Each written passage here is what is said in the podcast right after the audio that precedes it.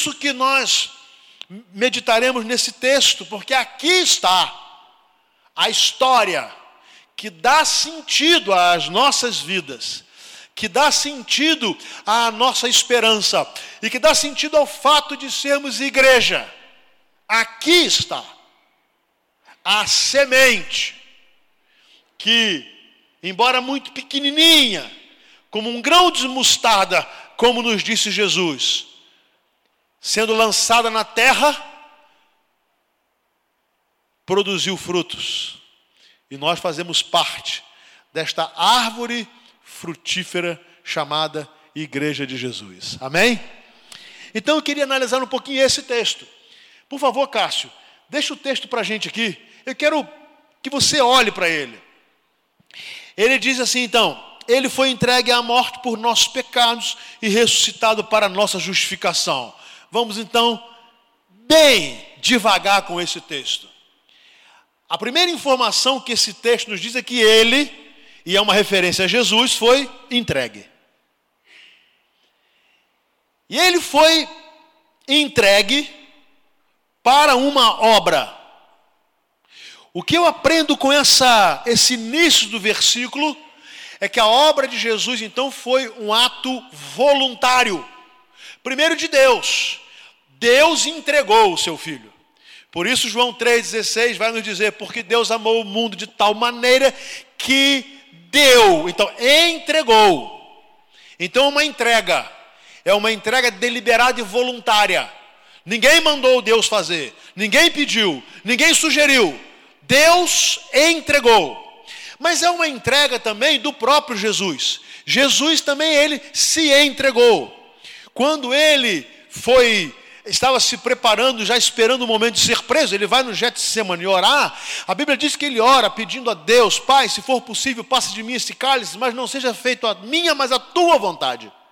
E quando ele é, é, entende que a vontade de Deus era essa, Jesus entrega-se. Ele aceita a sua entrega, ele aceita a sua missão.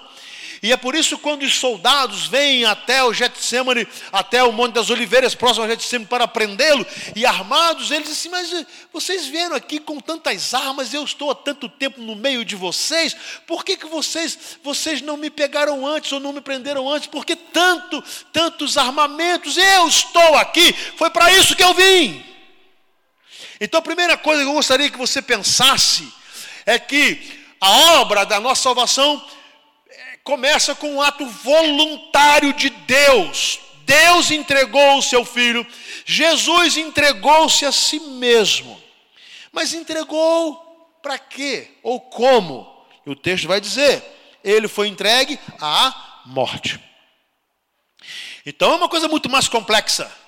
Você pode entregar a sua vida para uma causa, você pode entregar a sua vida para uma causa humanitária, social, você pode entregar uma, a sua vida, toda a sua energia, a sua inteligência para uma causa é, é, econômica, para grandes empreendimentos. Você pode entregar a sua vida para cuidar de outras pessoas. Mas o texto está dizendo que Jesus entregou-se da forma mais radical que alguém possa fazer. Ele entregou a sua vida para morrer. Não foi apenas para ajudar as pessoas, não foi para socorrê-las apenas em suas aflições, não foi para dar pão, para dar, para, para dar roupas. Jesus entregou a sua vida, ou seja, ele morreu. E guarde isso, foi um ato deliberado, um ato voluntário. A morte de Jesus, ela não se dá pelo poder dos homens. Quando Jesus estava diante de Pilatos, e Pilatos estava tentando arguí-lo, e Jesus vai dizer para Pilatos: Olha, você não tem nenhum poder que não tenha te sido dado. O poder que você tem, ele foi concedido pelo Pai. Eu estou aqui não é porque vocês são poderosos, não é porque o Império Romano é poderoso, não é porque os judeus são poderosos, não é porque o Sinédrio é poderoso. Eu estou aqui porque eu vou entregar a minha vida para morrer, porque toda a autoridade e o poder que você tem, isso é só uma permissão de Deus. Então, quando eu olho para a agonia de Jesus, embora esses homens tenham tido uma a participação, mas saiba de uma coisa: a morte de Cristo foi uma entrega. Ele se entregou à morte. Então, nós podemos olhar Jesus como mártir. E a história é, é recheada de, de pessoas que se colocaram na condição de mártir por, uma, por um país, por uma nação, por uma tribo, por uma família. Isso nós, eh, se olharmos a história, nós encontraremos alguns exemplos desses. Mas o texto diz que ele se entregou, se entregou para morrer e fez isso por causa dos nossos pecados. Amém? Então ele se entregou à morte por nós. Por cada um que está aqui nesta noite, cada um que agora acompanha a transmissão do culto pela internet, por cada ser humano. Então, foi uma entrega sem nenhum interesse pessoal, nem familiar. Não houve uma, uma entrega apenas motivada por alguma emoção. Jesus entregou-se à morte por nossos pecados. Paulo vai nos falar logo no capítulo seguinte, capítulo 5, poderá, pode ser que por alguma pessoa boa alguém ouse morrer, mas Cristo prova o seu amor por nós, em que ele morreu sendo nós ainda pecadores. Então Jesus ele se entrega e se entrega à morte por uma causa que, pela lógica humana, uma causa perdida. Homens pecadores, homens ingratos, homens maus, homens violentos, homens desonestos, homens imorais, homens corruptos, gente estragada como eu e você. Então ele se entrega, ato voluntário, ele se entrega a uma morte, e morte de cruz, de agonia, de humilhação, de dor, e ele faz isso por um motivo só: por causa dos nossos pecados. E por quê? Porque o salário do pecado é a morte. Então, o pecado introduziu a morte no mundo. Esse, esse acontecimento assustador que todos nós iremos enfrentar e que ele nos apavora, porque nós não fomos feitos para a morte, mas para a vida. Nós não queremos morrer e nem queremos perder as pessoas as quais amamos. Essa, essa, esse, esse momento triste da humanidade foi introduzido por causa do pecado. O salário do pecado é a morte, ou seja, a morte traz o pecado, a morte é consequência do pecado, a morte é pagamento do pecado. Por isso que todos morrem. E todos morrem porque todos pecaram. Todos pecaram e destituídos estão da glória de Deus. Então, olha a lógica do negócio. Se para que nós pudéssemos ser salvos, justificados, alguém tinha que pagar, esse alguém não podia ter pecado, porque senão receberia como consequência também a morte. Por isso que só Jesus Cristo salva. Por isso que não há nem no céu, nem na terra, outro nome pelo qual devamos ser salvos. Por isso, Jesus é o caminho, verdade e vida, e ninguém vai ao Pai a não ser por Ele. Por isso, Jesus é o único mediador entre Deus e os homens. Por isso, Jesus é suficiente. Amém? Porque se a morte, se o pecado traz a morte, alguém tinha que morrer. E Jesus se entregou para pagar pelos nossos pecados. Agora eu imagino que a obra não seria completa se o texto terminasse aí, pastor Marcão. Embora a morte de Jesus tenha um significado extraordinário, o poder da morte de Cristo, o poder de cura, o poder de perdão, o poder de libertação, mas se o texto parasse aqui, a obra de Cristo seria incompleta, porque o fim dessa obra seria a morte.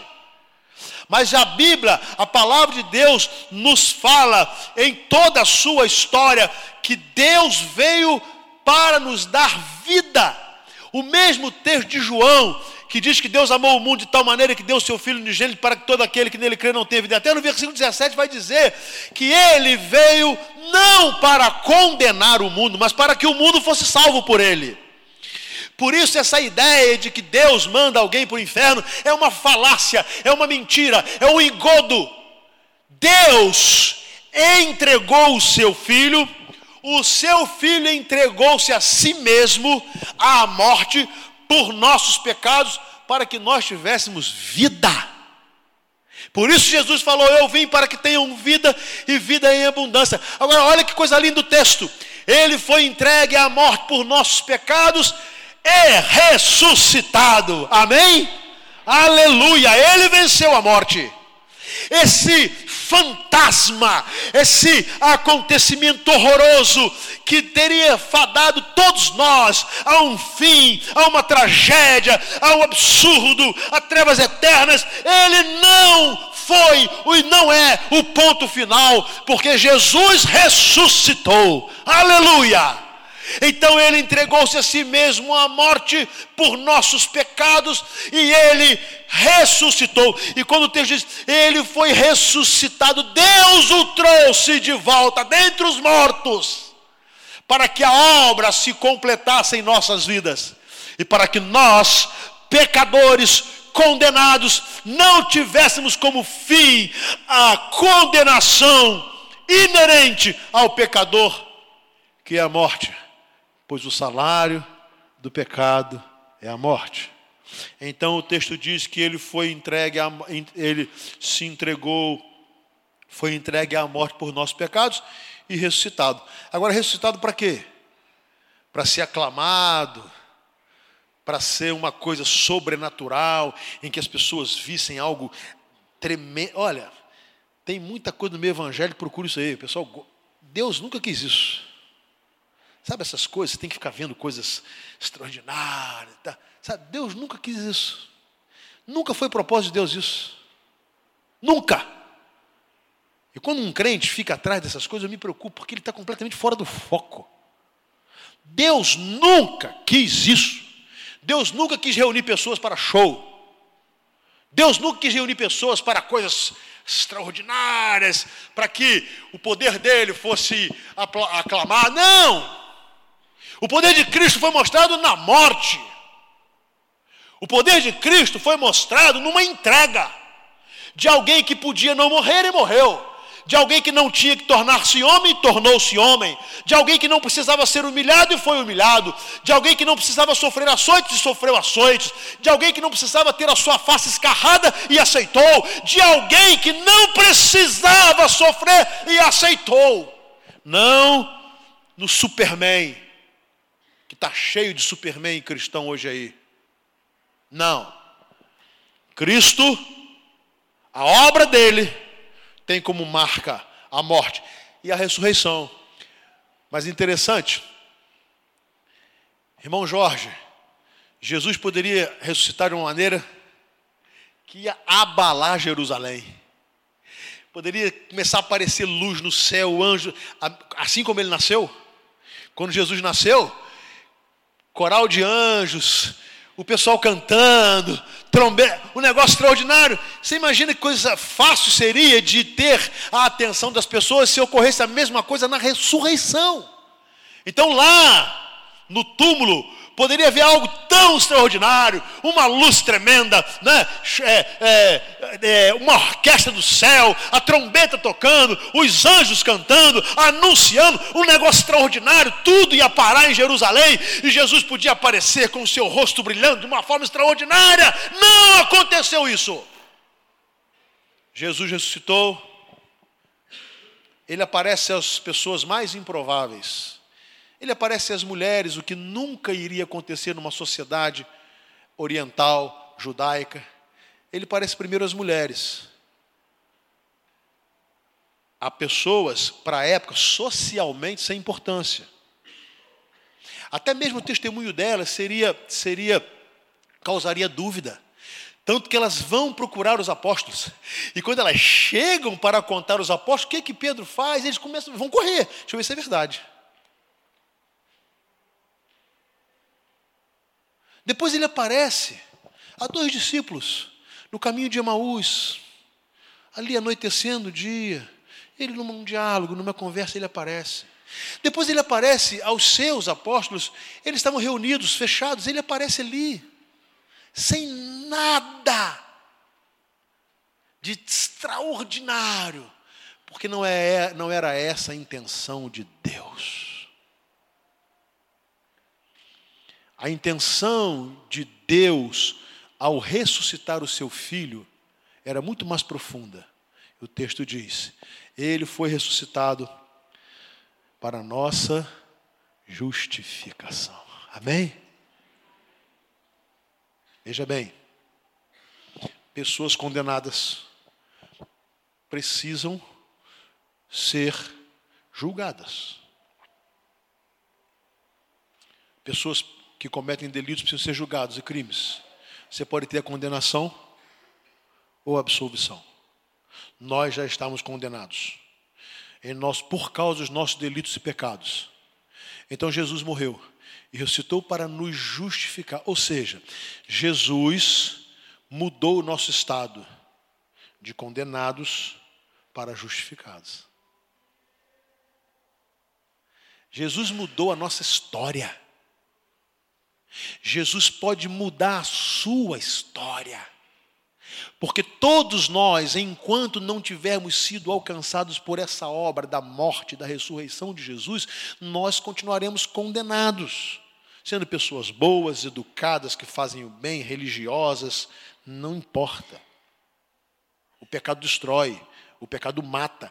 E só há uma possibilidade de sermos justificados é entregar a nossa, entregarmos a nossa vida àquele que morreu por nós e ressuscitou para que nós fôssemos justificados. Amém, meus queridos.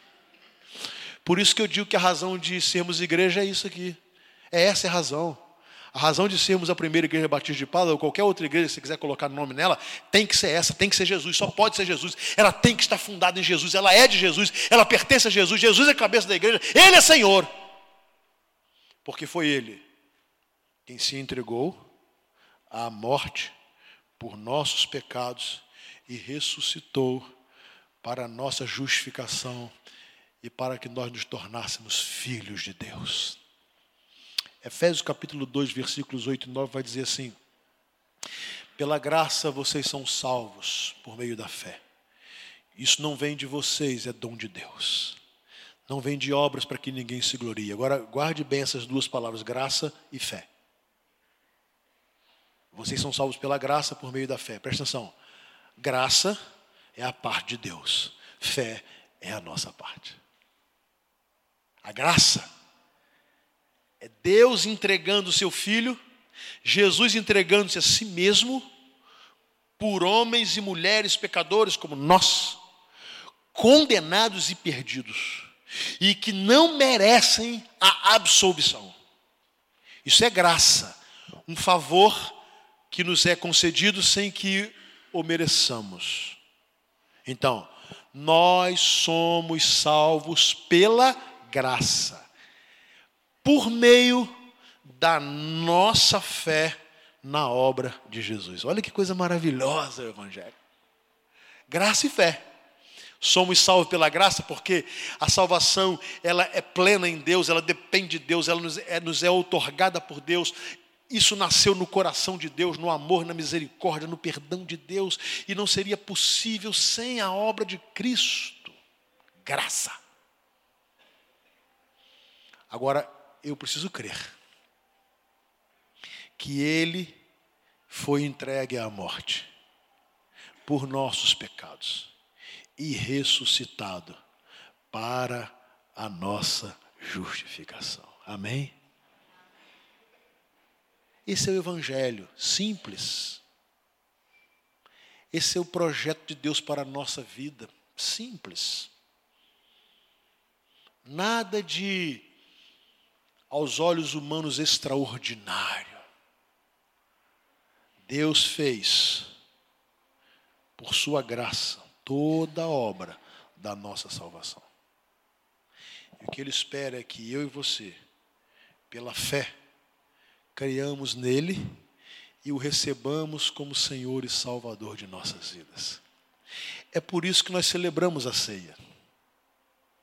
É por isso que a igreja de Cristo celebra a ceia do Senhor. Porque ao fazer isso, ela está contando no memorial essa história. Essa história. Ele foi entregue à morte por nossos pecados e ressuscitado para nossa justificação. Quando comemos o pão, e é só o pão, ele não se transforma em corpo de Cristo. Quando comemos o pão, nós estamos lembrando que ele foi entregue, que o seu corpo foi ferido e machucado e dilacerado na cruz. Então, quando nós nos participamos como corpo de Cristo desse momento, que nós estamos fazendo é reconhecer esse tempo e essa obra preciosa. Quando nós tomamos o cálice, e fazemos isso também de uma maneira tão bonita, e esse cálice não é, ele não se transforma no sangue de Cristo, esse aqui, inclusive, é só um suco de uva. Verdade. Mas o que importa é fazermos o que Jesus disse. Jesus falou assim: façam isso em memória de mim. Então, ao comermos o pão e ao tomarmos o cálice, nós estamos declarando que cremos nessa palavra. Vamos ler juntos? Ele foi entregue à morte por nossos pecados e ressuscitado para a nossa justificação. Termino. Primeiro falando a você que ainda não tem Jesus. A graça mediante a fé. A graça completou a sua obra. Deus entregou o seu filho. Jesus entregou-se a si mesmo, sem nos cobrar nada, sem termos que oferecer nada, até porque não teríamos condições. Então, ele foi entregue à morte, isso é graça, por nossos pecados. E ele não ficou no túmulo. Ao terceiro dia, Jesus ressuscitou para a nossa justificação. Se você não tem Jesus, você é alvo da graça de Deus. Deus quer te salvar. Ele quer que você seja salvo. Deus se interessa por você. Ele deseja ter você não mais como um condenado, mas como alguém justificado. A graça lhe garante essa possibilidade. Ele foi entregue, ele se entregou, ele foi entregue à morte por nossos pecados. Mas essa morte não foi o fim de Jesus e nem deve ser o nosso, porque a palavra do Senhor nos diz que todos os que morreram em Cristo ressuscitarão com Ele, amém? Por quê? Porque ao terceiro dia ele se levantou dentre os mortos, e o texto lá em, lá em 1 Coríntios vai dizer assim: Onde está a morte, a tua vitória? Onde está a morte, a tua vitória? Jesus venceu a morte. Então, quando você aceita a graça de Deus, o que Jesus fez, você torna-se um justificado. Como? Mediante a fé. Você precisa abrir o seu coração e entregar a sua vida a Jesus como seu Senhor e Salvador, e crer em seu coração que Deus o ressuscitou dos mortos, e aceitar o sacrifício de Cristo para te salvar, e crer que quem crê em Cristo tem a vida eterna. Amém?